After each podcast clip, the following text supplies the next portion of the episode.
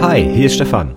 In dieser Podcast-Episode geht es um die schriftliche IHK-Prüfung. Wenn du dazu noch mehr Informationen von mir haben willst, dann schau doch mal auf meiner Website vorbei unter dieperfekte-IHK-Prüfung.de. Und jetzt wünsche ich dir viel Spaß bei der Podcast-Episode.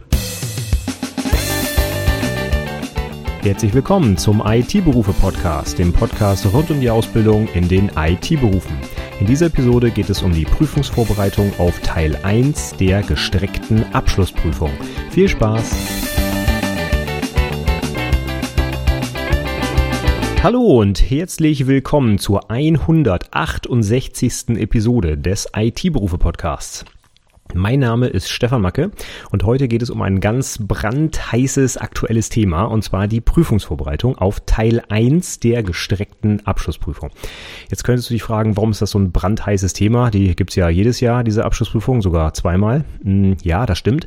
Aber während ich das hier aufnehme, im Jahr 2021, bereiten sich gerade die aller, allerersten Prüflinge auf diese Prüfung vor, denn die gab's vorher noch gar nicht. Im Jahr 2020 wurden die IT-Berufe ja grundlegend reformiert und in diesem Zuge wurde auch die gestreckte Abschlussprüfung überhaupt erst eingeführt. Vorher gab es ja eine sogenannte Zwischenprüfung. Die fand auch ungefähr zum gleichen Zeitpunkt statt in der Ausbildung, nämlich, ich spoile das schon mal, ungefähr nach anderthalb Jahren. Aber diese Zwischenprüfung hatte für die Abschlussnote überhaupt keine Relevanz. Da musste man bloß teilgenommen haben. Man konnte sogar durchfallen. Das war alles völlig egal. Ja, man muss nur, ja, man muss sie nur mitgeschrieben haben. Das war Prüfungsvoraussetzung. Aber das Ergebnis war völlig irrelevant. Und das hat sich jetzt komplett geändert, denn die neue Abschlussprüfung besteht aus zwei Teilen, nämlich dieser ehemaligen Zwischenprüfung, jetzt Teil 1 der gestreckten Abschlussprüfung und dann eben der klassischen Abschlussprüfung am Ende der Ausbildung. Und dieser Teil 1 der Ausbildung, der zählt auch schon zur Note. Und deswegen ist das jetzt natürlich eine ganz andere Nummer als vorher. Man muss sich jetzt wirklich intensiv wer darauf vorbereiten, denn sonst, ja, hat man vielleicht Pech gehabt und versaut sich seine Abschlussnote mit diesem ersten Prüfungsteil. Und das wäre natürlich ganz, ganz schade. Und deswegen habe ich mir jetzt mal ein paar Gedanken gemacht, wie man sich optimal darauf vorbereiten kann. Und da möchte ich heute mal das mit dir gemeinsam durchgehen. Jetzt vielleicht vorweg, ich versuche immer Podcast-Episoden aufzunehmen, die auch ein bisschen länger äh, Gültigkeit haben und nicht nur ein Jahr, so nach dem Motto, ah, wir machen das jetzt hier für das Jahr 2021 und dann geht das los. Ähm, das heißt, meine grundsätzliche Strategie für die Vorbereitung, die ich heute vorstelle, die funktioniert sicherlich auch noch in fünf Jahren. Ja, ähm, Ich habe heute aber auch mal ein bisschen Ideen mit reingebracht, wie ich mich auf die Prüfung vorbereite, wenn ich halt noch nicht so richtig weiß, wie die Aufgaben aussehen, welche Themen genau abgefragt werden etc. Denn die Prüflinge im Jahr 2021. Im Herbst ist, findet tatsächlich schon die erste Prüfung statt für Verkürzer. Die Ausbildung kann man ja verkürzen, zum Beispiel auf zwei Jahre oder zweieinhalb. Und der Prüfungstermin für den ersten Teil der Abschlussprüfung ist dann auch früher. Und das ist quasi schon im Herbst 2021. Ähm, die wissen halt noch nicht so richtig, wie man sich darauf vorbereiten soll, weil noch niemand diese Prüfung gesehen hat. Und der Großteil der Prüflinge, die dann zum allerersten Mal diese Prüfung machen werden, das wird dann wahrscheinlich im, ich glaube, es ist im März 2022 sein. Da äh, wird nämlich dann der erste erste offizielle Jahrgang, der mit der ganz normalen Ausbildung gestartet hat im Jahr 2020, dann diesen Prüfungsteil absolvieren. Da werden wir natürlich dann mehrere hundert Prüflinge sicherlich haben, deutschlandweit, die diese Prüfung absolvieren werden. Und ähm, ja, grundsätzlich, auch wenn du das hier noch später hörst, nach dem Jahr 2021, wovon ich jetzt mal ausgehe, dass dieser Podcast noch länger online ist, dann kannst du dich mit den gleichen Büchern, mit der gleichen Lernstrategie etc. auf diese Prüfung vorbereiten. Ähm, ja, und eingestreut habe ich mal so ein paar Tipps für Leute, die die Prüfung noch nie gesehen haben. Ja, dann würde ich sagen, genug des Vorgeplänkels. Ich äh, würde einfach mal anfangen. Ich habe heute die Episode mal so ein bisschen so aufgebaut, dass ich einmal die Prüfung an sich erkläre. Wie ist die aufgebaut? Äh, wie wird die gewichtet? Ähm, was sind vielleicht auch die Themengebiete, die drankommen? Und dann eben auch der große Part, wie bereite ich mich vor? Und ganz konkret auch die Literaturempfehlungen, mit denen man sich dann vorbereiten kann. Insbesondere solange es noch keine alten Prüfungen gibt, brauchen wir vielleicht ein paar Bücher, mit denen wir das vorbereiten können. Und da gibt es schon ein paar gute, die ich empfehlen kann, die ich auch selber angeschafft habe und äh, ja, evaluiert habe für diese Episode. Und da möchte ich dir heute mal ein bisschen was drüber erzählen. Ja, dann fangen wir doch an mit dem ersten Teil. Was ist das überhaupt für eine Prüfung? Also quasi die Art der Prüfung. Ähm, Ganz kurz vorweg, es ist eine schriftliche Prüfung, die ist 90 Minuten lang und äh, der Themenbereich nennt sich Einrichten eines IT-gestützten Arbeitsplatzes. Und dieser Themenbereich ist, und das ist ganz wichtig, für alle IT-Berufe identisch.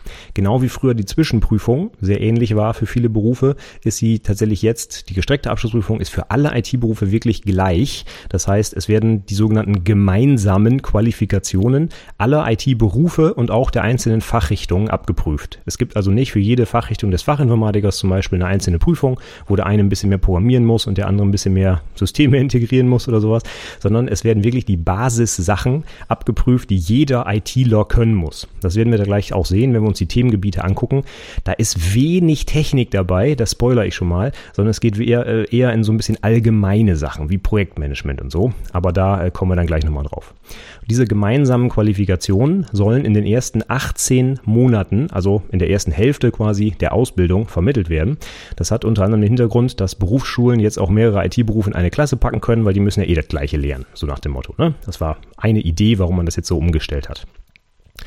Ähm, grundsätzlich also 90 Minuten schriftliche Prüfung über so ein paar Basisthemen, die jeder ITler können muss. Und dann, ja, hat man diese Prüfung ungefähr in der Hälfte der Ausbildung. Ähm, wie gesagt, äh, die, der erste äh, Prüfungsdurchlauf wird jetzt im März 2022 sein, wenn im August 2020 die Ausbildung gestartet hat, also ungefähr ja nach der Hälfte der Ausbildung. Es gibt auch wieder einige Zulassungsvoraussetzungen, zum Beispiel, dass man auch eine gewisse Ausbildungszeit äh, absolviert haben muss, aber weiterhin auch, dass man das Berichtsheft, den Ausbildungsnachweis ordentlich geführt haben muss. Von daher, äh, das sollte man schon in der ersten Hälfte seiner Ausbildung anfangen und nicht erst zur Abschlussprüfung nochmal eben in der Nachtaktion durchziehen. Äh, rate ich sowieso dringend von ab, aber in diesem Fall ist es nochmal wieder wichtiger, denn ich muss das Berichtsheft geführt haben, um überhaupt zum ersten Teil der Abschlussprüfung zugelassen zu werden. Ja, das sind so ein bisschen die äh, Formalien, haben wir das abgehakt. Dann würde ich sagen, gehen wir mal zum Prüfungsergebnis. Wie wird das jetzt einberechnet in die Abschlussnote? Wie gesagt, die erste Prüfung, Teil 1 der, der gestreckten Abschlussprüfung, zählt voll mit in die Abschlussnote rein. Das heißt, da ist nichts mit, äh, ich kann auch mal durchfallen oder so, beziehungsweise, ja doch, man kann auch durchfallen und trotzdem noch die Prüfung bestehen, aber da kommen wir gleich zu, ja. Wichtig ist, das Ding ist absolut relevant für deine Abschlussnote. Das heißt, unterschätze sie nicht bereite dich vernünftig drauf vor, auch wenn es bis zur echten Abschlussprüfung noch anderthalb Jahre hin ist. Das Ding hier zählt voll mit rein. Und zwar mit 20 Prozent. Das heißt, ein Fünftel deiner gesamten Abschlussnote wird schon durch diese Prüfung festgelegt. Das äh, sollte nochmal unterstreichen, wie wichtig das ist, sich darauf vernünftig vorzubereiten. Und jetzt kommen wir nochmal wieder zum, muss ich das Ding bestehen oder nicht? Grundsätzlich steht in der Ausbildungsordnung ähm, nichts dazu, dass man Teil 1 wirklich bestehen muss. Also bestehen im Sinne von ne, der Notenskala kennst du ja sehr gut, gut, befriedigend, ausreichend, mangelhaft und ungenügend. Und äh, befriedig, äh, befriedigend 3 und äh, ausreichend ist eine 4. Und jetzt steht in der Ordnung, in den, in den verschiedenen Berufsverordnungen kannst du dir einfach angucken. Ich habe jetzt mal die für den Fachinformatiker genommen, ähm, steht aber genauso auch in allen anderen Verordnungen der IT-Berufe drin. Habe ich alles in den Shownotes verlinkt, kannst du dir angucken. Ähm, da steht nichts dazu drin, dass man Teil 1 für sich alleinstehend bestehen muss. Das heißt, man kann auch mit einer 5 in Teil 1 durchaus seine gesamte Prüfung bestehen. Das wirkt sich natürlich auf die Abschlussnote aus, aber es das heißt nicht, dass man durchfällt. Und ganz wortwörtlich steht in der Verordnung so etwas drin. Ich lese das einfach mal vor. Die Abschlussprüfung ist bestanden, wenn die Prüfungsleistungen auch unter Berücksichtigung einer mündlichen Ergänzungsprüfung wie folgt bewertet worden sind. 1. Im Gesamtergebnis von Teil 1 und Teil 2 mit mindestens ausreichend. 2. Im Ergebnis von Teil 2 mit mindestens ausreichend. 3 in mindestens drei Prüfungsbereichen von Teil 2 mit mindestens ausreichend und 4 in keinem Prüfungsbereich von Teil 2 mit ungenügend. So, und du hast jetzt ganz oft Teil 2 gehört. Ne? Das geht äh, also um den wichtigen Teil der Abschlussprüfung, in Anführungszeichen, die du auch schon von früher kennst. Ne? Der, große schriftliche Abschlussprüfung und vor allem das Projekt auch. Ne? Die, äh, die Sachen müssen bestanden sein und zwar mit ausreichend. Das steht hier jetzt ein paar Mal. Aber Teil 1 ist nicht explizit einzeln erwähnt, sondern nur in Kombination mit Teil 2. Das ist nämlich der erste Satz. Das Gesamtergebnis von Teil 2 und 1 muss mindestens ausreichend sein. Bedeutet, übersetzt auf Deutsch, ne? nicht auf Beamtendeutsch, wenn du in Teil Teil 1 eine 5 hast, aber in Teil 2 eine 3, ja, du kommst insgesamt über die 50 Prozent, also über die ausreichend in der Gesamtnote im Durchschnitt, dann ist die Prüfung bestanden. Das heißt, auch wenn du Teil 1 durchfällst, kannst du noch deine gesamte Prüfung bestehen. Ansonsten bei Teil 2, da wird es wirklich ernst. Da haben wir jetzt ein paar äh, Punkte hier aufgeführt. Ne? Teil 2 für sich alleine muss mindestens ausreichend sein, also bestanden sein. Dann müssen mindestens drei Bereiche von Teil 2 ausreichend sein. Das heißt, du kannst auch nicht mit drei Fünfen oder sowas bestehen. Und es darf nirgendwo in Teil 2 ein ungenügend geben. Das war früher auch schon so, das ist eine 6. Ne? Wenn du irgendwo eine 6 hast in Teil 2, ja, dann bist du raus. Dann ist die Prüfung wirklich gelaufen. Gut, ja, dann ist doch alles gar nicht so schlimm, oder? Ne? Wenn du durchfällst in Teil 1, ja, boah, boah, übst halt noch ein bisschen, dann bist du in, äh, der, in Teil 2 der Prüfung halt gut und dann reicht das, ne? Ja, könnte man so sehen, aber wenn du diesen Podcast hörst, gehe ich mal davon aus, dass du eine gute Note haben willst, eine Abschlussnote. Sonst würdest du sicherlich nicht den Aufwand machen, dir das hier alles anzuhören bei mir. Und jetzt kannst du mal ein bisschen rechnen. Und äh, es gibt zum Zeitpunkt, wo ich das hier veröffentliche, schon einen etwas aktualisierten Notenrechner. Ähm, ein netter Kollege aus dem Fachinformatiker-Forum hat schon seit Jahren so einen Prüfungsrechner online und den hat jetzt aktualisiert auch auf die neue Prüfungsordnung. Da kann man mal so ein bisschen Noten eingeben und gucken, was rauskommt. Und ähm, sobald du im Teil 1 der Prüfung auf 55 Prozent oder schlechter kommst. Das heißt, eine, ja, ich sag mal, schlechte 4, ne? Ab äh, ab 66 Prozent müsste es eine 4 geben. Das heißt, eine 55 ist schon eher eine schlechte 4. Aber das heißt, ab 55, 54, 53 und abwärts kannst du rein rechnerisch dann in der gesamten Abschlussprüfung gar keine Eins mehr bekommen. Das heißt, du versaust dir im Prinzip deinen sehr guten Abschluss, wenn du nicht direkt schon für die erste Prüfung arbeitest. Das heißt, auch wenn du mit einer 4 gerade so durchkommst und sagst, boah, Gott sei Dank, ja, das heißt dann aber, dass deine sehr gute Abschlussprüfung ja einfach nicht mehr drin ist. Ne? Also von daher, ähm, nicht, nicht auf Lücke lehren oder sonst irgendwas, sondern bereite dich gut auf die Prüfung vor, wenn dein Ziel ist, eine vernünftige ähm, Abschlussprüfung abzulegen. Ja, und dann gehen wir jetzt mal über zu genau diesem Thema. Wie bereite ich mich denn jetzt vor? Vielleicht erstmal grundsätzlich vorweg. Ich würde dir vor, äh, empfehlen, dich möglichst früh vorzubereiten. Denn diese Prüfung, wie gesagt, die ist schon nach anderthalb Jahren und das geht ganz schön schnell rum. Ich sehe das auch mal bei meinen Azubis. Ähm, die sagen dann auch so, boah, krass, ich bin schon im zweiten Ausbildungsjahr und so. Also es geht ganz fix. Und ähm, wenn wir nochmal zu den Inhalten kommen, dann sind das viele Sachen, die du vielleicht nicht unbedingt so erwarten würdest in so einer IT-Ausbildung, speziell für deinen Beruf. Von daher, da kann ich nur empfehlen, fang früh genug an, guck dir das Zeug an und lernen das auch wirklich vielleicht mit Büchern, im besten Fall aber sogar im Praxiseinsatz. Da gehen wir dann gleich auch nochmal drauf ein. Also es ist leider, wie ich finde, so, dass halt die Inhalte für Prüfung Teil 1 ja eher aus diesen allgemeinen Themen bestehen. Und wenn wir den ersten Punkt dieser, äh, dieser Liste uns angucken, dann ist das tatsächlich auch Projektmanagement. Ich meine, das müssen alle ITler können, das ist völlig in Ordnung, ähm, ist aber vielleicht nicht unbedingt das, was ich mir jetzt vorgestellt habe, wenn ich zum Beispiel als Anwendungsentwicklerin meine Ausbildung starte. Ne? Da will ich einfach, ich sag's mal ganz blöd, programmieren. Ne? Und warum muss ich mich jetzt mit Projektmanagement dann rumschlagen zum Beispiel? Ne? Ähm, oder ein anderer Punkt ist äh, zum Beispiel, dass, ähm, ja, wie soll man sagen, so eine, so eine Art Anschaffung von, von äh, äh, oder, oder den Beschaffungsprozess durchzuspielen. Sagen wir mal, ich kaufe irgendwas, ich werte Angebote aus, ich hole mir, einen, äh, ich mache einen Anbietervergleich, Nutzwertanalyse und solche Sachen. Ne? Das ist sogar noch ein bisschen wirtschaftlicher angehaucht als das Projektmanagement. Und klar, wenn ich jetzt eine kaufmännische Ausbildung habe, also zum Beispiel die Kaufmann, Kauffrau für Digitalisierungsmanagement, da ist das sicherlich Tagesgeschäft. Aber so als Systemintegrator, ne, boah, ja, irgendwelche Angebote schreiben und so, weiß ich nicht, ob ich da jetzt Bock drauf hätte. Ich will ja eigentlich lieber Betriebssysteme installieren und äh, ich weiß es nicht, Softwareverteilung einrichten und ne, worauf die halt so Bock haben. Also von daher diese Themen, das ist jetzt nichts unbedingt, worauf ich mich gefreut habe in meiner Ausbildung, sage ich jetzt einfach mal pauschal. Kann auch Leute geben, die sagen, ja geil, endlich Projektmanagement, aber ich glaube, der Großteil der IT-Azubis will halt IT machen ne? und nicht dieses relativ viele kaufmännische und Projektmanagement-Gedöns. Und das finde ich ein bisschen schade.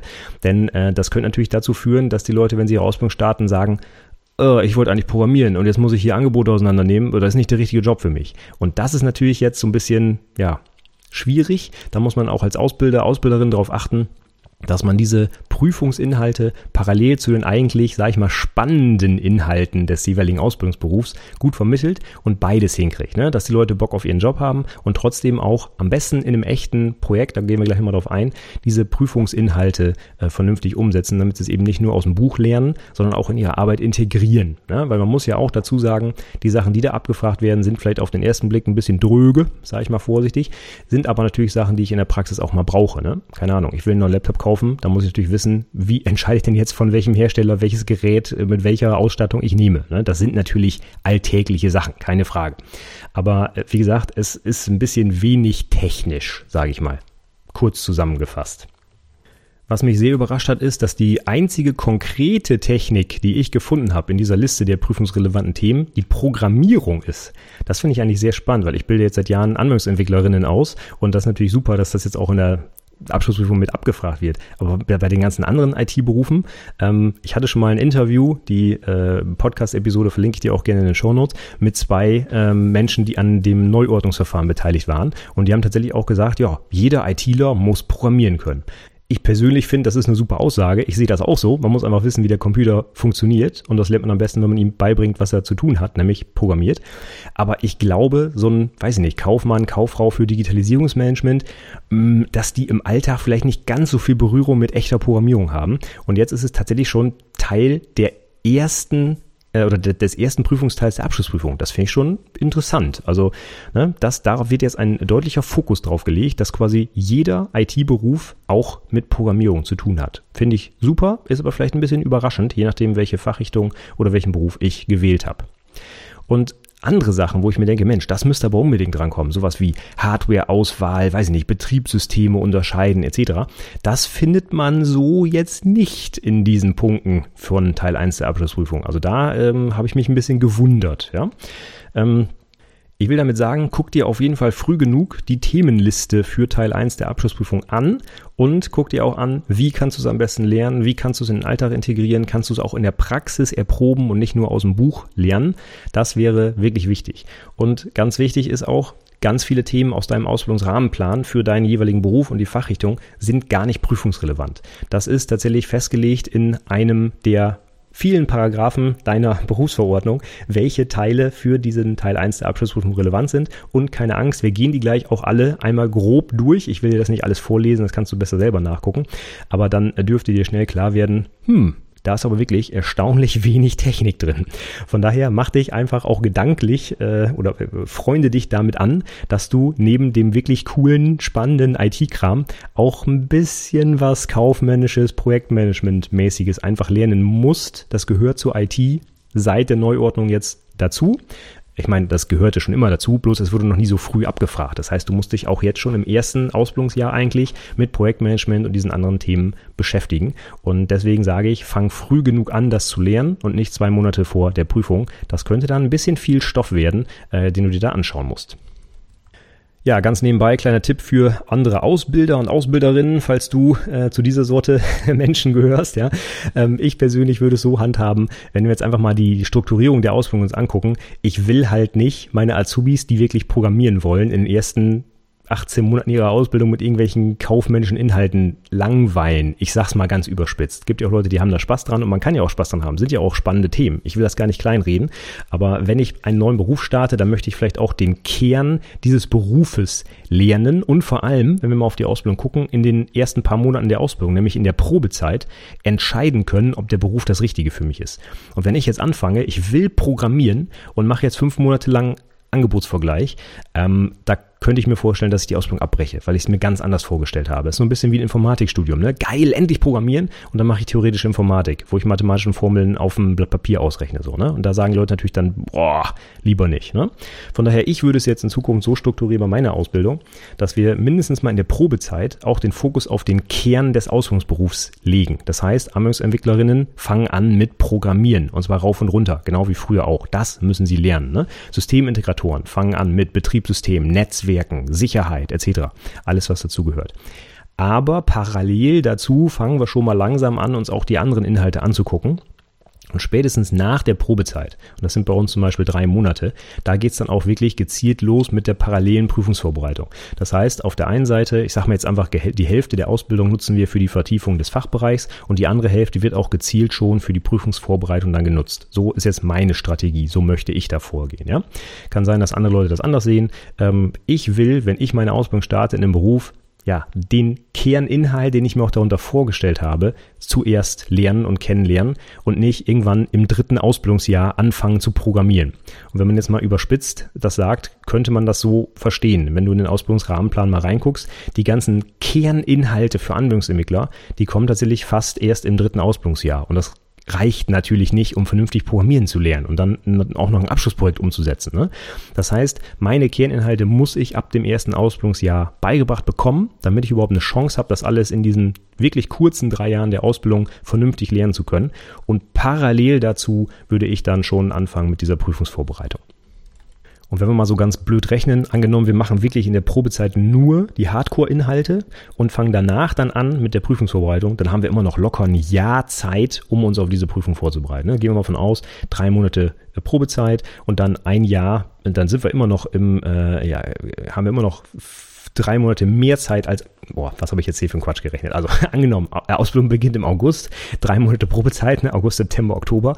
Wenn wir dann ein Jahr draufrechnen, sind wir im Oktober des nächsten Jahres, aber Teil 1 der Prüfung findet erst im März des darauffolgenden Jahres statt. Das heißt, wir haben noch weit über ein Jahr Zeit, uns auf die Prüfung vorzubereiten. Also das sollte auf jeden Fall reichen, ja. Und wir haben beides so ein bisschen kombiniert, ne? Guten, spannenden technischen Einstieg in die Ausbildung und parallel gute Prüfungsvorbereitung. So würde ich es jedenfalls machen. Gut, dann würde ich sagen, kommen wir jetzt mal zu meiner konkreten kleinen Strategie zur Prüfungsvorbereitung auf Teil 1. Ähm, wenig überraschend, Nummer 1, Lernen mit alten Prüfungen. Ja, das ist das Beste, was du machen kannst. Guck dir die alten Prüfungen an, denn äh, du wirst sehen, die Aufgabenstellung ist immer ein bisschen speziell. Was die hören wollen, ist immer eine interessante Frage. Äh, auch die Lösungsvorschläge sind immer ein bisschen interessant, sich anzugucken. Ja, aber vor allem auch die Fragestellung. Sowas wie nennen Sie unterscheiden von äh, ja einer kompletten freien Antwort, wo man Sätze formulieren muss. Ja, das heißt also, was wird auch von der Antwort erwartet? Sind das nur Stichpunkte oder muss ich da was ausformulieren und so weiter? Genau, um sowas kennenzulernen und zu üben das geht eigentlich nur mit alten Prüfungen. Ja, das würde ich mir unbedingt angucken. Sobald die verfügbar sind, kauf sie dir. Die gibt es zum Beispiel dann beim U-Form Verlag, wo es auch die alten IHK-Prüfungen, die es bisher äh, gab, äh, zu kaufen gibt. Äh, kannst du sogar im Abo dort bestellen. Das heißt, immer wenn die neuen Prüfungen kommen, kriegst du die automatisch zugeschickt. Die kosten, also ich kann es jetzt nur für die alten IHK-Prüfungen sagen, aber die kosten so um die, ich glaube, 12 oder 13 Euro für einen Prüfungssatz. Von daher, das ist nicht allzu viel und vor allem ein bisschen in der Ausbildung. Du musst das gar nicht selbst bezahlen. Sag deinem Ausbildungsbetrieb Bescheid und dann kaufen die das. Fertig. Ja? Und solange es eben wenige alte Prüfungen gibt. Wie gesagt, die erste wird erst im Herbst 2021 stattfinden. Es gibt halt jetzt noch keine, Stand heute, wo ich das aufnehme. Und ähm, selbst wenn du in ein, zwei Jahren anfängst, dich vorzubereiten, auch da wird es ja relativ wenig alte Prüfungen geben. Ne? Ein, zwei Jahrgänge, ja, da ist sicherlich nicht das komplette Themenspektrum der, der äh, möglichen Themen drin abgedeckt. Von daher wirst du ja auch noch ein paar Jahre nach 2021 dich mit anderen Dingen vorbereiten müssen als mit alten Abschlussprüfungen. Und da würde ich dir jetzt Stand heute empfehlen, dir einfach die alten IHK-Prüfungen anzugucken, die alten Zwischenprüfungen oder alten Abschlussprüfungen, ähm, wobei da natürlich ganz viele technische Themen drin sind, die jetzt für Teil 1 der gestreckten Abschlussprüfung nicht mehr relevant sind. Deswegen, wenn du dir die dann anguckst, musst du natürlich ein bisschen den Fokus auf die Aufgaben legen, die auch zu den Themenbereichen passen, die in der neuen Prüfung abgefragt werden. Die Themenbereiche, wie gesagt, wir gehen sie gleich nochmal durch. Da wirst du wahrscheinlich in den alten Prüfungen nicht ganz so viele Aufgaben finden, wahrscheinlich eher in G H oder GA2, also dem ganzheitlichen Aufgabenteil 2 der ehemaligen Abschlussprüfung, weil da vermutlich am ehesten Aufgaben drin sind, die ähm, ja zu den neuen Aufgaben passen, weil das war früher ja der Bereich, der für alle IT-Berufe identisch war. Ne? GA2, da ist da sowas drin wie Angebotskalkulation, äh, Sachen ausrechnen, äh, keine Ahnung, äh, Miete versus Leasing, solche Sachen und eben ja diese, diese, diese allgemeinen IT-Themen. Da ist die Chance halt sehr hoch, dass du davon auch etwas in der neuen gestreckten Abschlussprüfung wiederfinden wirst. Äh, in GA1 für Fachinformatiker Anwendungsentwicklung wird das schwierig, ne? sowas wie Hardcore-UML-Diagramme zeichnen und so, das kannst du halt für Teil 1 nicht gebrauchen. Das ist Quatsch. Ne? Von daher, guck genau drauf, die Aufgaben, die du dir anguckst, passen die zu dem Themenbereich, der jetzt abgefragt wird und die Themen, die abgefragt werden, wie gesagt, die gehen wir gleich durch oder du guckst sie halt äh, in verschiedenen Listen an, wo ich gleich auch nochmal drauf eingehe. So, dann wirst du feststellen, dass die konkreten Themen, die hier abgefragt werden, sich auch wirklich gut in der Praxis umsetzen lassen. Das sind nicht Themen, die man nur aus dem Buch lernen soll oder muss, sondern am besten lernt man es wahrscheinlich, wenn man es selber mal macht, vor allem bestimmte Methodiken anwenden. Ich nehme jetzt mal nur ein Beispiel in der Projektplanung, im Projektmanagement, ein Netzplan. Ne? Den kann man auch mal für ein echtes Projekt zeichnen, was man selber umsetzt während seiner Ausbildung. Das ist natürlich äh, eine ganz andere Motivation und wahrscheinlich ein ganz anderer Lerneffekt, als wenn ich zum x Mal eine Netzplanaufgabe aus dem Buch mache. Ja? Wobei letztlich Netzpläne kann man auch äh, üben und lernen und können, ohne dass man sie in der Realität für ein echtes Projekt mal gezeichnet haben muss. Ja, das wäre jetzt etwas, was man gut auch so lernen kann. Aber andere Sachen, wie zum Beispiel, weiß ich nicht, der Scrum-Prozess, ja, das kann man wahrscheinlich am besten erklären und verstehen, wenn man selber mal mitgemacht hat und nicht nur im Buch gelesen hat. Also von daher, viele der Inhalte eignen sich durchaus dafür, auch in der Praxis wirklich angewendet zu werden. Und das würde ich natürlich jedem empfehlen da draußen, sowohl dir als Azubi bzw. als Ausbilder, Ausbilderin, wenn du auf der anderen Seite stehst, wäre natürlich wichtig, dass die Prüflinge das halt eben nicht nur für die schriftliche Prüfung lernen, sondern danach auch wirklich anwenden können. Und das funktioniert natürlich am besten, wenn man es auch mal in der Praxis erprobt hat, sag ich mal. Wann man das Ganze jetzt in seiner Ausbildung machen sollte, das steht auf einem anderen Blatt. Ne? Also ich kann jetzt schlecht sagen, hier alle Azubis im ersten Lehrjahr, in der zweiten Hälfte müssen Projektmanagement mit Scrum lernen. Das kann man natürlich so nicht sagen und das darfst du auch als Azubi nicht äh, so sagen oder dir denken, ja, weil du im Internet irgendwas gelesen hast. Also dein Ausbildungsunternehmen macht sein eigenes Ding. Es gibt nicht umsonst den betrieblichen Ausbildungsplan, den du auch bekommen haben musst, wenn du deine Ausbildung, äh, sobald du deinen Ausbildungsvertrag unterschrieben hast quasi oder mindestens mal am ersten Tag der Ausbildung, wo genau drin stehen muss, wann du welche Inhalte sowohl zeitlich als auch sachlich gegliedert in deiner Ausbildung vermittelt bekommst. Und wenn in deinem Ausbildungsunternehmen Scrum vielleicht schon im vierten Monat gelehrt wird, dann ist das super. In einem anderen Ausbildungsunternehmen ist das vielleicht erst Teil im zweiten Lehrjahr. Ne? Es kommt immer darauf an, was gibt es überhaupt für, für Möglichkeiten in deinem Unternehmen, wer wird das dabei bringen, in welcher Form, was braucht man vielleicht auch für Vorkenntnisse, um zum ersten Mal, ich bleibe mal bei dem Beispiel, äh, Scrum wirklich in der Praxis einsetzen zu können. Also von daher, da wirst du keine allgemeine Vorgabe finden, wann du was in deiner Ausbildung lernen musst. Das gibt es nicht, weil das für jedes Ausbildungsunternehmen unterschiedlich ist. Und das ist auch sinnvoll so, weil jedes Ausbildungsunternehmen eben andere Anforderungen hat und andere Möglichkeiten hat. Das heißt, da brauchst du dir keinen Stress zu machen, wenn du jetzt den Podcast hörst und sagst, oh, ich bin schon am Ende des ersten Ausbildungsjahres, ich habe noch nie was von Scrum gehört. Ja, ist nicht schlimm, weil du hast noch ein halbes Jahr Zeit bis zur Prüfung und dein Ausbildungsunternehmen muss dafür sorgen, dass das in diesem letzten halben Jahr vor der Prüfung dann halt auch noch gemacht wird, ja. Was du auf jeden Fall ja tun kannst, ist in deinen Ausbildungsplan reingucken, weil den musst du ja vorliegen haben. Und wenn du dann siehst, oh, Scrum wird aber erst im dritten Ausbildungsjahr behandelt, ja, dann wird es vielleicht ein bisschen schwierig. Dann müsstest du dich vielleicht individuell darauf vorbereiten, zumindest für die Inhalte, die in Prüfung Teil 1 erforderlich sind. Ja? Wichtig wäre, dass dein Ausbildungsunternehmen dir alle Inhalte in den ersten 18 Monaten der Ausbildung vermittelt, die du auch für Teil 1 der Abschlussprüfung brauchst. Das müsste der Ausbildungsplan eigentlich hergeben. Wenn das nicht der Fall ist, dann müsstest du mit Ausbilder, Ausbilderinnen mal sprechen, ähm, was ihr da tun könnt oder wie der Plan ist, dich auf diese Prüfungsinhalte dann vorzubereiten, wenn es nicht Teil der Ausbildung bis dahin ist. Und da gibt es natürlich auch Möglichkeiten, aber das musst du dann natürlich mal individuell absprechen. Gut, wichtig, ich wiederhole das nochmal. Nicht jede Ausbildung läuft gleich, ja. Sogar in den Berufsschulen läuft der, der Unterricht unterschiedlich äh, strukturiert und zeitlich eingeteilt ab. Von daher mach dir da jetzt keinen Kopf, wenn du im zweiten Ausbildungsjahr noch nie was von Thema XY gehört hast, was in der Prüfung drankommt. Das wird noch kommen, hoffentlich. Und wenn du da Bedenken hast, guck in deinen Ausbildungsplan und sprich sonst einfach mit deinen AusbilderInnen. Die sind dafür zuständig, dir das zu erklären, wann was vermittelt werden soll. Gut, dann gucken wir jetzt mal weiter. Solange es noch nicht viele Prüfungen gibt und auch unabhängig davon, ob es jetzt schon die letzten zehn Jahre an Prüfungen gibt oder nicht, es ist immer sinnvoll, auch mit anderen Quellen zu lernen. Und hier meine ich insbesondere Bücher. Es gibt ganz hervorragende Schulbücher oder auch allgemeine Bücher rund um die IT, ähm, um sich auf diese Prüfungsinhalte vorzubereiten auch wenn mein zentraler Punkt ist, Lernen mit alten Prüfungen, ist es trotzdem so, dass es immer noch so ein bisschen Glückssache ist, ob wirklich alle Themen in den letzten Prüfungen dran kamen. Und es gibt immer wieder mal Jahre, wo in den IHK-Prüfungen, auch in den bisherigen IHK-Prüfungen, quasi neue, in Anführungszeichen, Themen abgefragt wurden, die halt in den letzten fünf Jahren noch nie dran kamen. Und das ist auch ganz normal, weil die, ähm, die, die Prüfungsinhalte sind ja bewusst so allgemein formuliert, dass man da auch neue Sachen unterbringen kann, die halt eben nicht in den letzten fünf Jahren irgendwann schon mal abgefragt wurden. Von daher, du musst dich ein bisschen breiter vorbereiten als nur mit den alten Prüfungen.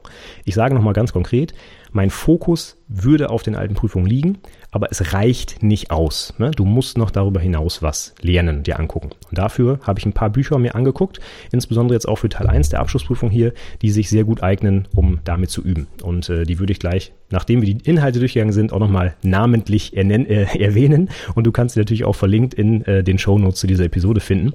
Ähm, das sind meine aktuellen Empfehlungen und äh, sollte ich da in den nächsten Jahren noch was ergänzen, würde ich das natürlich in den Show Notes auch äh, hinzufügen. Also hier die Podcast-Episode nehme ich deswegen jetzt nicht neu auf, weil ich ein neues Buch gefunden habe. Aber äh, sobald ich eins finde, was für Teil 1 gut vorbereitet, würde ich das in den Show Notes auf jeden Fall verlinken. Das heißt, wenn du da drauf gehst, findest du auf jeden Fall immer meine aktuellen Empfehlungen für die Prüfungsvorbereitung für Teil 1. Wie gesagt, welche konkreten Bücher das sind, das gehen wir gleich mal durch. Letzter Tipp zur allgemeinen Strategie ist aber noch, üb regelmäßig und mach nicht dieses, man nennt das ja auch so ein bisschen seltsam Bulimie lernen, ne? kurz vor der Prüfung alles rein und danach ist es dann weg. Ähm, das ist eine ganz schlechte Idee. Vielleicht grundsätzlich vorab schon mal, Teil 1 der Prüfung wurde eingeführt, damit für die bisherige große Abschlussprüfung die Themengebiete ein bisschen reduziert werden können. Das heißt, Übersetzt, alles, was in Teil 1 schon abgefragt wurde, wird in Teil 2 der Prüfung nicht mehr abgefragt. Das heißt, es ist für dich ein Vorteil. Du musst weniger lernen für diese große Abschlussprüfung. Das haben wir bisher immer gesehen, was da für Themen gelernt werden mussten. Wahnsinn, ein riesiger Umfang. Und das soll jetzt ein bisschen reduziert werden dadurch, dass Teil 1 halt schon einen gewissen Bereich abdeckt und der wird dann in Teil 2 nicht mehr abgeprüft. Das ist ja für dich erstmal von Vorteil. Ähm, umso wichtiger ist aber, dass du vielleicht das, was du da gelernt hast, nicht direkt wieder vergisst und danach in der Praxis nicht mehr anwenden kannst, ähm, sondern dass das eben auch hängen bleibt bei dir. Das fände ich sehr wichtig, weil gerade solche Sachen wie Projektmanagement, Angebotsvergleich und so sind halt allgemeine Themen, die du sicherlich in deiner späteren Arbeit immer mal wieder nutzen wirst und anwenden können musst. Und dann wäre es ja sehr schade, wenn du nach der Hälfte der Ausbildung diesen ganzen Kram schon wieder vergessen hast. So, ne? Das darf eigentlich nicht sein. Also ich bin kein großer Freund davon, dieses Bulimie-Lernen zu machen. Klar gibt es immer eine Phase vor der Prüfung, wo du dir nochmal alles anguckst und nochmal im Detail vielleicht auswendig lernst und so. Alles okay. Aber das sollte nicht nur daraus bestehen. Ich beziehe das nochmal wieder auf meine AnwendungsentwicklerInnen. Ähm, die sollen halt nicht drei Jahre lang nur programmieren, programmieren, programmieren und dann kurz vor der Prüfung nochmal eben schnell alles andere mitlernen, sondern die sollen natürlich alles, was dieser Ausbildungsberuf fordert, auch am besten in der Praxis erproben, umsetzen, ausprobieren, ne, methodisch anwenden und nicht einfach nur für eine Prüfung dieses Zeug lernen. Weil der Sinn der Ausbildung ist ja, dass die Azubis danach, wie heißt das so schön, handlungsfähig sind, also ihren Beruf ausüben können.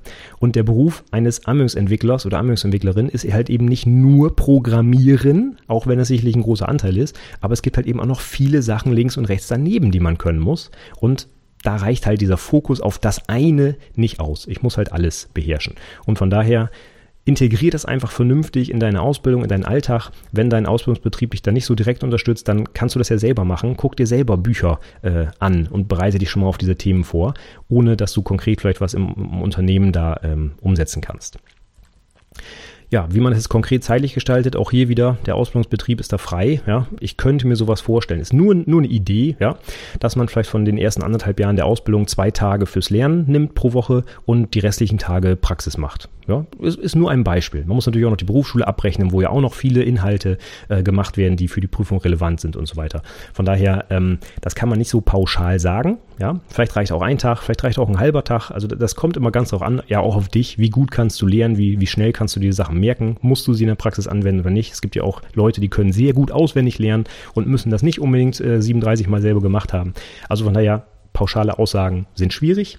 Ähm, meine Idee wäre aber, das möglichst gestreckt und langfristig in die in die Ausbildung mit zu integrieren, damit man es eben nicht einmal lernt und danach wieder vergisst. Das wäre sehr schade. So, jetzt haben wir gut eine halbe Stunde über die Prüfung an sich gesprochen. Jetzt kommen wir endlich mal zu den Prüfungsinhalten. Das sind die Sachen, die du für die Prüfung kennen musst. Und wie gesagt, du musst sie hier nicht auswendig mit äh, äh, dir merken oder abschreiben. Die kannst du dir einfach angucken. Das ist alles offiziell festgelegt in den verschiedenen Berufsverordnungen. Ähm, ich zitiere jetzt auch nicht jeden Punkt individuell. Allerdings habe ich mir in den Show Notes wirklich Mühe gemacht und jeden einzelnen Punkt sowohl aufgeführt mit Grundlage, mit Paragraph etc. und auch noch mit den Hinweisen aus den sogenannten ähm, Umsetzungshilfen für die jeweiligen IT-Berufe. Da steht nämlich zu diesen eher allgemeinen Punkten auch etwas konkreter drin, was man sich darunter vorstellen kann. Das wirst du gleich nochmal an einem Beispiel hören. Also guck dir unbedingt die Shownotes an. Da steht ganz, ganz viel drin, was du dir lernen, äh, was du lernen und dir angucken musst. Und als Ergänzung auch noch für jeden Punkt eine Literaturempfehlung. Und zwar konkret. Nicht einfach nur lies dieses Buch, sondern das Kapitel in dem Buch kann ich für diesen Punkt empfehlen. Also von daher, die Shownotes sind ein echter Mehrwert. Guck da unbedingt mal rein. Ich würde mir äh, nicht nur den Podcast hier anhören. Äh, die eigentliche Arbeit steckt in den Shownotes. Das kann ich auf jeden Fall schon mal sagen. Die haben deutlich länger gedauert, als äh, diese Episode aufzunehmen. Das schon mal vorweg. Also guckt da unbedingt rein. Aber fangen wir vielleicht erstmal allgemein an. Die Paragraphen, die für Teil 1 der gestreckten Abschlussprüfung tatsächlich relevant sind, die kannst du deiner konkreten Berufsverordnung entnehmen. Ich habe jetzt meine Sachen mal aus der Fachinformatiker Ausbildungsverordnung genommen. Ähm, die kannst du aber genauso gut für deinen konkreten Beruf nehmen, wie zum Beispiel IT-Systemelektroniker-In. Ja? Da stehen genau die gleichen Sachen drin, weil, wie gesagt, die Inhalte ja für alle IT-Berufe identisch sind. Von daher wenn du kein Fachinformatiker, Fachinformatikerin wirst, dann ist das nicht schlimm, weil Teil 1 der Prüfung ist für alle Berufe gleich. Gut, ich habe es jetzt aber da raus. Das heißt, meine Paragraphen kommen auch aus dieser Verordnung. Die können in deiner eventuell ein bisschen abweichen. Äh, die Inhalte werden aber gleich sein.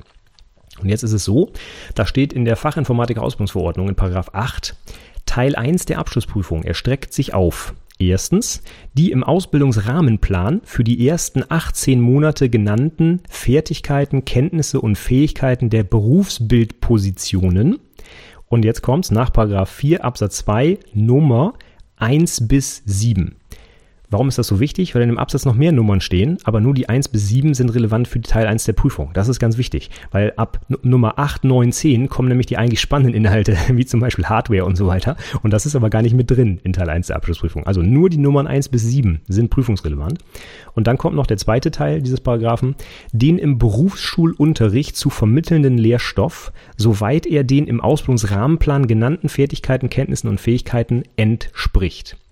Heißt auf Deutsch gesagt, beides zusammengefasst, was in den Punkten 1 bis 7 steht, egal ob du es im Betrieb gelernt hast oder in der Berufsschule, diese Inhalte sind prüfungsrelevant. Und diese sieben Punkte kannst du tatsächlich einfach nachlesen, guckst sie dir an, lernst die und dann weißt du, was in der Prüfung drankommt. Wichtig ist dabei noch die Einschränkung. Ähm, nur das, was in den ersten 18 Monaten zu vermitteln ist. Im Ausbildungsrahmenplan, da stehen ja alle zu vermittelnden Inhalte drin und die sind auch schon voraufgeteilt auf die Teile der Ausbildung, nämlich auf die ersten 18 oder die zweiten 18 Monate. Und nur das, was für die ersten 18 Monate vorgesehen ist, kommt logischerweise auch in der Prüfung dran. Das heißt, wenn du dir zum Beispiel den Oberpunkt 1 anguckst, da ist wahrscheinlich ein schlechtes Beispiel, Projektmanagement kommt alles dran, aber nehmen wir zum Beispiel mal die Programmierung, ja, da gibt es einen Teil, der so ein bisschen die Grundlagen darstellt, der ist für Teil 1 der Abschlussprüfung relevant. Es gibt aber noch einen zweiten Teil, wo so ein bisschen bisschen Hardcore-Sachen drin sind und vor allem sowas auch wie Datenbanken. Ja, so ein ganz allgemeines Thema. Das wird allerdings erst in den zweiten 18 Monaten der Ausbildung vermittelt, ist also nicht relevant für Teil 1 der Prüfung. Ja, von daher guck ganz genau hin, was du wirklich lernen musst. Und genau diese Arbeit habe ich äh, quasi gemacht und in den Show Notes zusammengestellt. Und wenn man jetzt mal ein bisschen allgemeiner formuliert, was jetzt in dieser Prüfung drankommt, dann gibt es hier auch noch einen weiteren Paragraphen, das ist direkt der Folgeparagraph Nummer 9. Da steht in Absatz 2, im Prüfungsbereich Einrichten eines IT-gestützten Arbeitsplatzes hat der Prüfling nachzuweisen, dass er in der Lage ist, erstens Kundenbedarfe zielgruppengerecht zu ermitteln, zweitens Hard- und Software auszuwählen und ihre Beschaffung einzuleiten, Drittens, einen IT-Arbeitsplatz zu konfigurieren und zu testen und dabei die Bestimmungen und die betrieblichen Vorgaben zum Datenschutz, zur IT-Sicherheit und zur Qualitätssicherung einzuhalten. Viertens, Kunden und Kundinnen in die Nutzung des Arbeitsplatzes einzuweisen und fünftens, die Leistungserbringung zu kontrollieren und zu protokollieren. Das sind grob zusammengefasst die Inhalte von Teil 1 der Prüfung.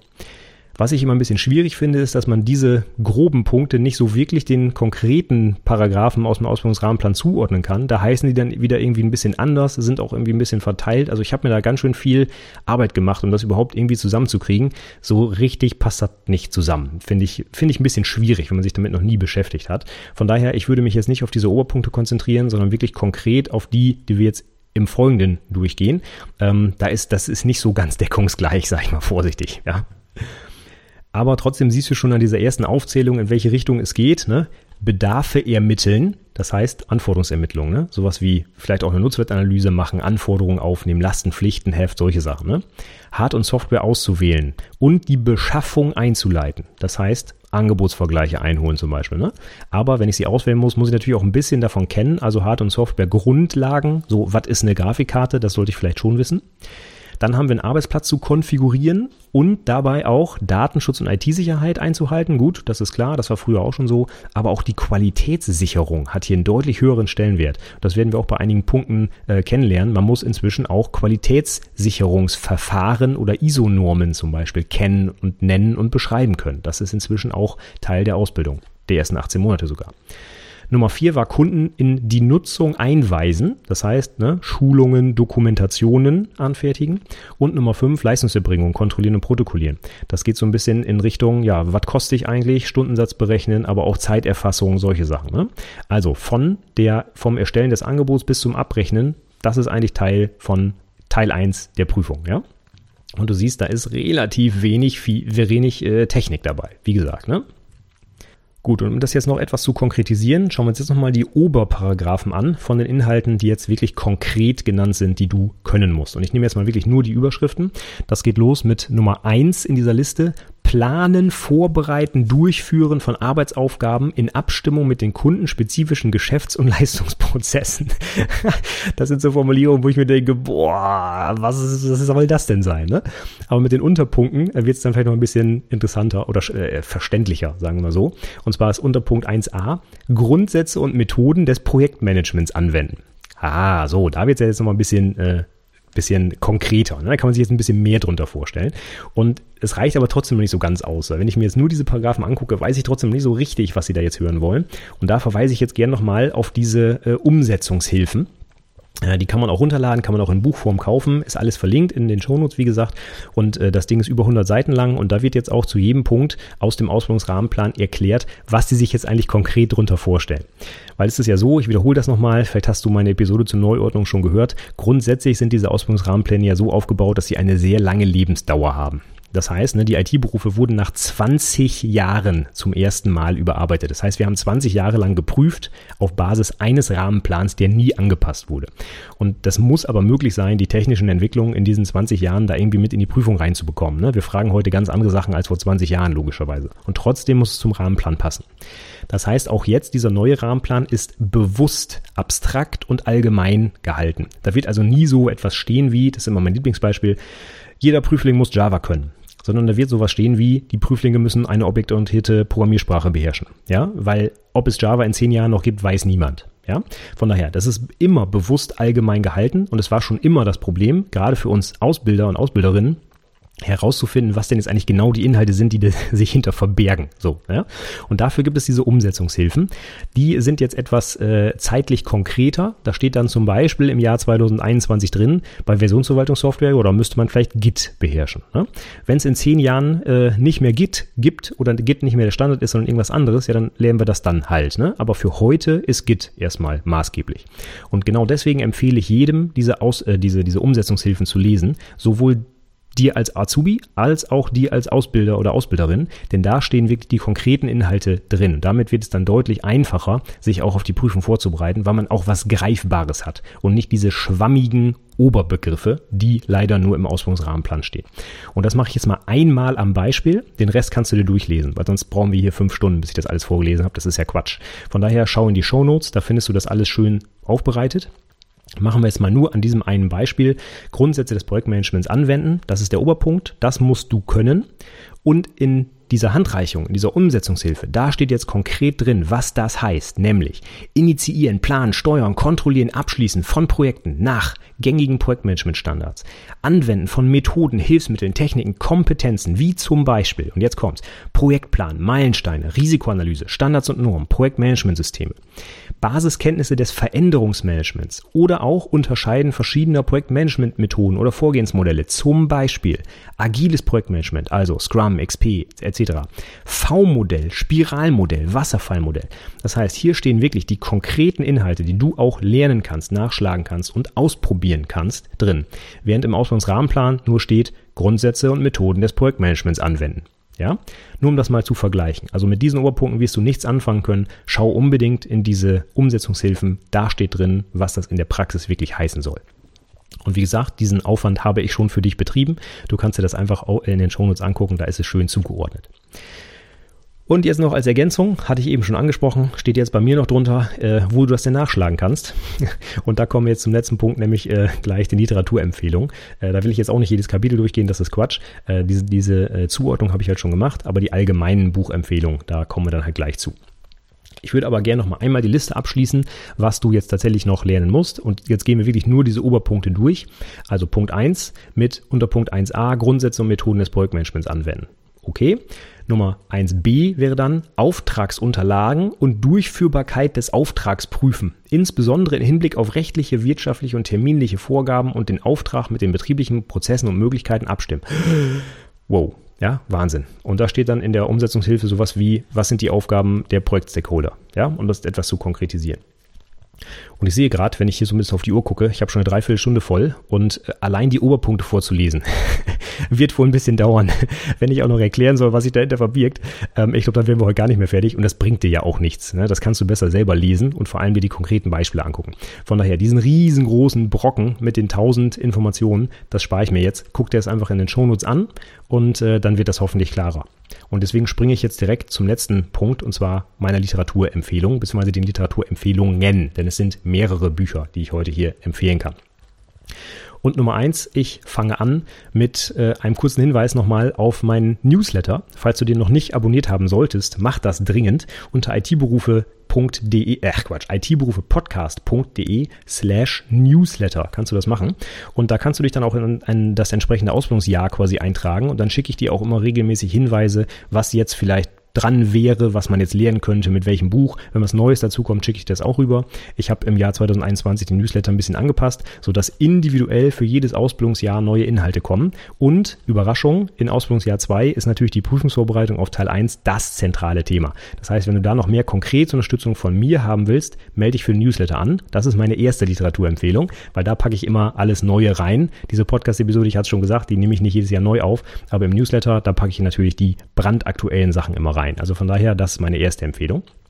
Aber dann kommen wir als nächstes wirklich zu Büchern, die du dir angucken kannst. Und da gibt es Nummer eins den offiziellen Prüfungskatalog, der die Inhalte der Prüfung Teil 1 ähm, ja, auflistet. Ähm, da würde ich sagen, spar dir das Geld, ganz ehrlich. Den gibt es zwar, der kostet auch nur 5 Euro oder sowas, aber ganz ehrlich, da steht nur das drin, was auch in der Berufsverordnung steht, die du dir kostenfrei im Internet angucken kannst. Von daher, ja, kannst du dir kaufen fürs gute Gewissen, dann liegt da so ein kleines Heftchen, das sind auch nur irgendwie zehn kleine Seiten oder so ausgedruckt.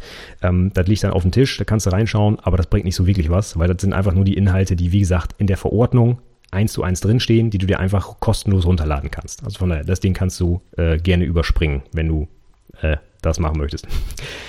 Und dann kommen wir jetzt zum, äh, zum ersten Buch, was wirklich interessant ist, auch für die, ähm, für die Ausbildung. Das würde ich dir dringend empfehlen. Das sind halt diese Umsetzungshilfen, die hatte ich schon erwähnt. Die kannst du dir auch als PDF kostenfrei runterladen, ist alles in den Shownotes verlinkt. Gibt's aber auch in Buchform, in gedruckter Form, wenn du das lieber magst, ist auch alles in den Shownotes verlinkt. Und wie gesagt, da sind noch weitere Tipps rund um die Ausbildung drin, auch zur Gestaltung der Ausbildung. Natürlich auch äh, viele Hilfen für Ausbilder und Ausbilderinnen, kann ich absolut empfehlen, super Werk und ist halt auch von den Autoren der neuen IT-Berufe quasi. Ne? Die Leute, die die Ausbildungsverordnung geschrieben haben, die haben auch diese Umsetzungshilfen geschrieben. Das heißt, es kommt direkt von der Quelle und auf Basis dieser Vorschläge werden auch die Prüfung gestaltet. Von daher unbedingt angucken. Egal ob Azubi oder Ausbilder in. Das hier wäre auf jeden Fall eine, eine absolute Leseempfehlung, sich das einmal anzuschauen, weil dadurch wird wirklich klarer, was sich hinter diesen abstrakten Punkten der Prüfungsinhalte verbirgt. So, und jetzt kommen wir aber zum ersten Buch, was wirklich auch eine, ja, eine, eine Vorbereitung ermöglicht, weil in der, äh, in der Umsetzungshilfe sind halt nur Stichpunkte drin, also quasi eine Auflistung, aber da wird halt nichts erklärt. Ne? Da steht halt nur drin, ich muss Scrum können, aber nicht, was ist denn Scrum eigentlich? Ne? Und da kommen wir jetzt äh, zum ersten Buch, was ich empfehlen kann. Und das ist tatsächlich ein Schulbuch. Ähm, das benutzt du vielleicht selber schon in der Berufsschule, kann sein. Das ist, glaube ich, eines der, der Standardwerke. Äh, ich finde es auf jeden Fall auch sehr spannend, wenn man es nicht in der Berufsschule nutzt. Und auch wenn du gar nicht in der Berufsschule bist, vielleicht bist du ja dualer Student oder Studentin, dann wäre dieses Buch auch sehr gut geeignet. Und zwar ist das das äh, Buch Grundstufe Lernfelder 1 bis 5 Schülerband für die IT-Berufe aus dem Westermann Verlag. Das ist quasi ein, ja, ein wirklich klassisches Schulbuch für die IT-Ausbildung. Und da werden genau die, ähm, da sind es nicht die, äh, die Ausbildungsrahmenplaninhalte, sondern die Inhalte des Rahmenlehrplans, also Berufsschule, ja. Ähm, die sind aber ja in großen Teilen deckungsgleich und sind ja auch prüfungsrelevant. Hatten wir vorhin uns ja angeguckt. Alles, was du im Betrieb lernst und in der Berufsschule, kommt in der Prüfung dran. Und da kann ich dieses Buch sehr empfehlen. Das äh, ist wirklich gut aufbereitet, ist halt ein Schulbuch, gut verständlich, auch mit Beispielaufgaben und so weiter. Und es gibt auch noch ein passendes Arbeitsbuch dazu. Das ist äh, größer und dicker als das Buch selbst. Und da sind dann wirklich viele konkrete praktische Aufgaben drin. Und das kann ich auf jeden Fall empfehlen. Das ist äh, eine gute Sache. Ich wiederhole es nochmal. IT-Berufe Grundstufe Lernfelder 1 bis 5. Da ist auch noch nicht alles drin, sage ich auch dazu. Es wird, ich, wie gesagt, ich nehme das jetzt Mitte 2021 auf. Ende 2021 gibt es dann auch noch den nächsten Band, der die nächsten Lernfelder abdeckt. Und auch da da sind noch prüfungsrelevante Sachen drin. Das heißt, das wäre jetzt wahrscheinlich so ein Buch, was ich dann in ein paar Monaten in den Show Notes ergänzen würde.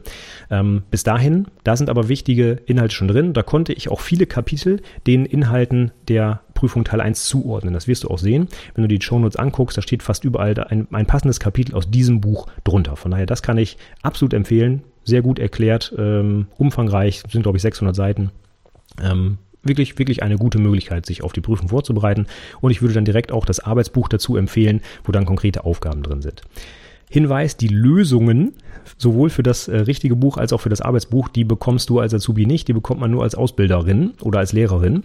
Das heißt, äh, da müsstest du dann deinem Ausbildungsunternehmen mal sagen, hey, registrier dich mal bei Westermann, mach dir da so einen Account und äh, dann kriegst du die Lösung.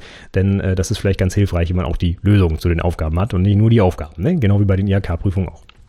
Das habe ich auch schon gemacht. Die Lösungen sind auch sehr gut aufbereitet übrigens äh, für alle Ausbilder und Ausbilderinnen da draußen. Also es gibt dann zum Beispiel so zu Kalkulationsaufgaben tatsächlich eine Excel-Datei, wo dann wirklich mit Formeln genau drin steht, wie das berechnet wird und so. Also richtig cool. Habe ich vorher auch noch nicht gesehen. Das ist also nicht einfach nur so ein PDF, wo drin steht, äh, Aufgabe 1, Lösung X ist korrekt, sondern auch mit, ähm, äh, mit, mit äh, Rechenweg teilweise oder eben sogar als komplette Excel-Datei, wo dann wirklich drin gerechnet wird. Also fand ich echt eine, eine coole Sache, kann ich empfehlen. Ja, dann habe ich mir noch ein weiteres Buch angeguckt und äh, das heißt Prüfungsvorbereitung aktuell, Teil 1 der gestreckten Abschlussprüfung. Einrichtung eines IT-gestützten Arbeitsplatzes. Das ist wieder so ein Monster-Titel, ja. Das ist so ein äh, rosa oder rotes Buch im DIN A4-Format ungefähr.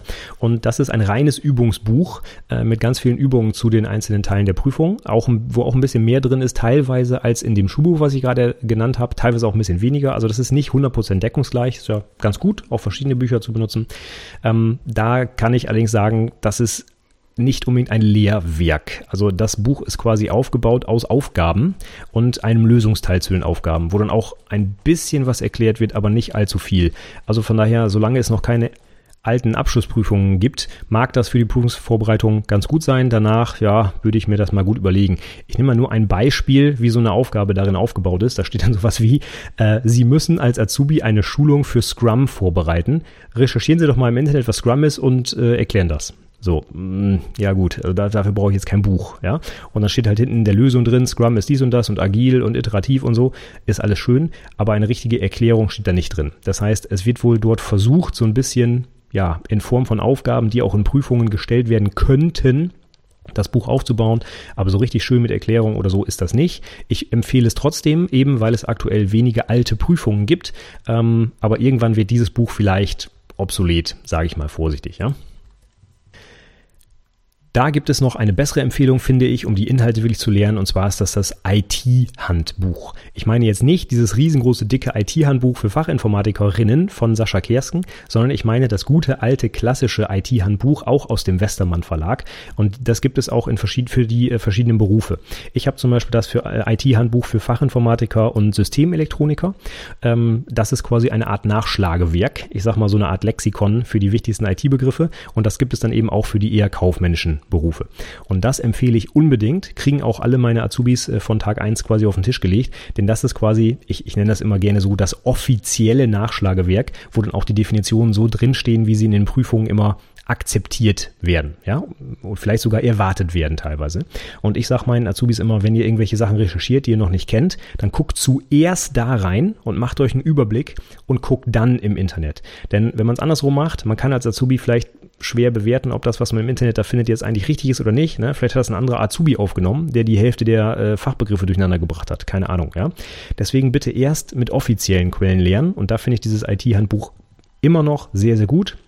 Das gibt es schon seit 20 Jahren. Das durfte man früher mit in die Prüfung nehmen sogar. Jetzt seit einigen Jahren nicht mehr und für die neuen Abschlussprüfungen sowieso nicht mehr. Aber es ist immer noch das Standardwerk, wo einfach viele, ja, ganz wichtig, korrekte Beschreibungen drin sind. Das ist nichts, was man von vorn bis hinten durchliest, weil das sehr stichpunktartig ist und kurz und knapp ja. Aber es ist halt immer korrekt und deswegen fange ich immer damit an, wenn ich äh, Sachen recherchiere, die ich vielleicht selber auch nicht weiß und das empfehle ich eben auch meinen Azubis.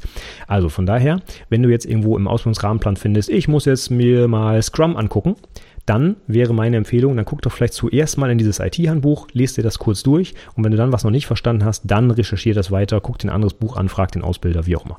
Ja? Und in diesem IT-Handbuch findet man auch wirklich viele, viele Inhalte, die jetzt in Prüfung Teil 1 abgefragt werden, weil sind halt eben nicht nur die Techniksachen drin, sondern auch die Kaufmenschen und die Projektmanagement-Sachen. Von daher auch hier in meinen Shownotes findest du Tipps für die konkreten Kapitel, wo du die Inhalte, die du lernen musst, in diesem IT-Handbuch wiederfindest. Ja, und zu guter Letzt gibt es noch eine Leseempfehlung für die Prüfungsvorbereitung und zwar das IT-Handbuch für Fachinformatiker. Ich finde es immer ganz blöd, dass diese beiden Bücher gleich heißen, nämlich IT-Handbuch. Jetzt meine ich aber dieses dicke, fette von Sascha Kersken mit 1500 Seiten, was ich sowieso jedem Azubi in IT-Berufen immer empfehle, ja, weil da einfach so viel geballt drinsteht und auch gut erklärt wird. Aber auch hier gibt es einige Kapitel, die man den Prüfungsinhalten von Teil 1 zuordnen kann. Vorweg gesagt, die meisten Inhalte passen dafür nicht. Die passen eher zu Teil 2, weil da sind dann eher die technischen Sachen drin. Ne? Im IT-Handbuch von Sascha Kersten findest du keine Kaufmenscheninhalte, ne? weil der ist ITler, der will Programmieren, Netzwerke, Betriebssysteme, sowas vermitteln. Das ist ja auch wichtig und gut, solltest du auch äh, in den drei Jahren der Ausbildung lernen. Aber es gibt halt eben wenig konkrete Inhalte für Teil 1 der Prüfung, die du aus diesem Buch entnehmen kannst. Aber wo ich der Meinung bin, dass das doch gut passt, habe ich das in den Shownotes den entsprechenden ähm, Inhalten zugeordnet. Das heißt, auch da wirst du ein paar Hinweise finden, welche Kapitel du dir vielleicht eher mal angucken solltest. Also fang vielleicht nicht mit äh, Kapitel, was auch immer an, Software Engineering. Ne? Das ist vielleicht noch nicht ganz so interessant für Teil 1 der Abschlussprüfung. Aber sowas wie das Kapitel Hardware, ja, da kann man durchaus reingucken, um sich für die Prüfung Teil 1 vorzubereiten. Gut, also kurz zusammengefasst, was darf auf gar keinen Fall fehlen auf deinem Nachttisch für die Prüfungsvorbereitung?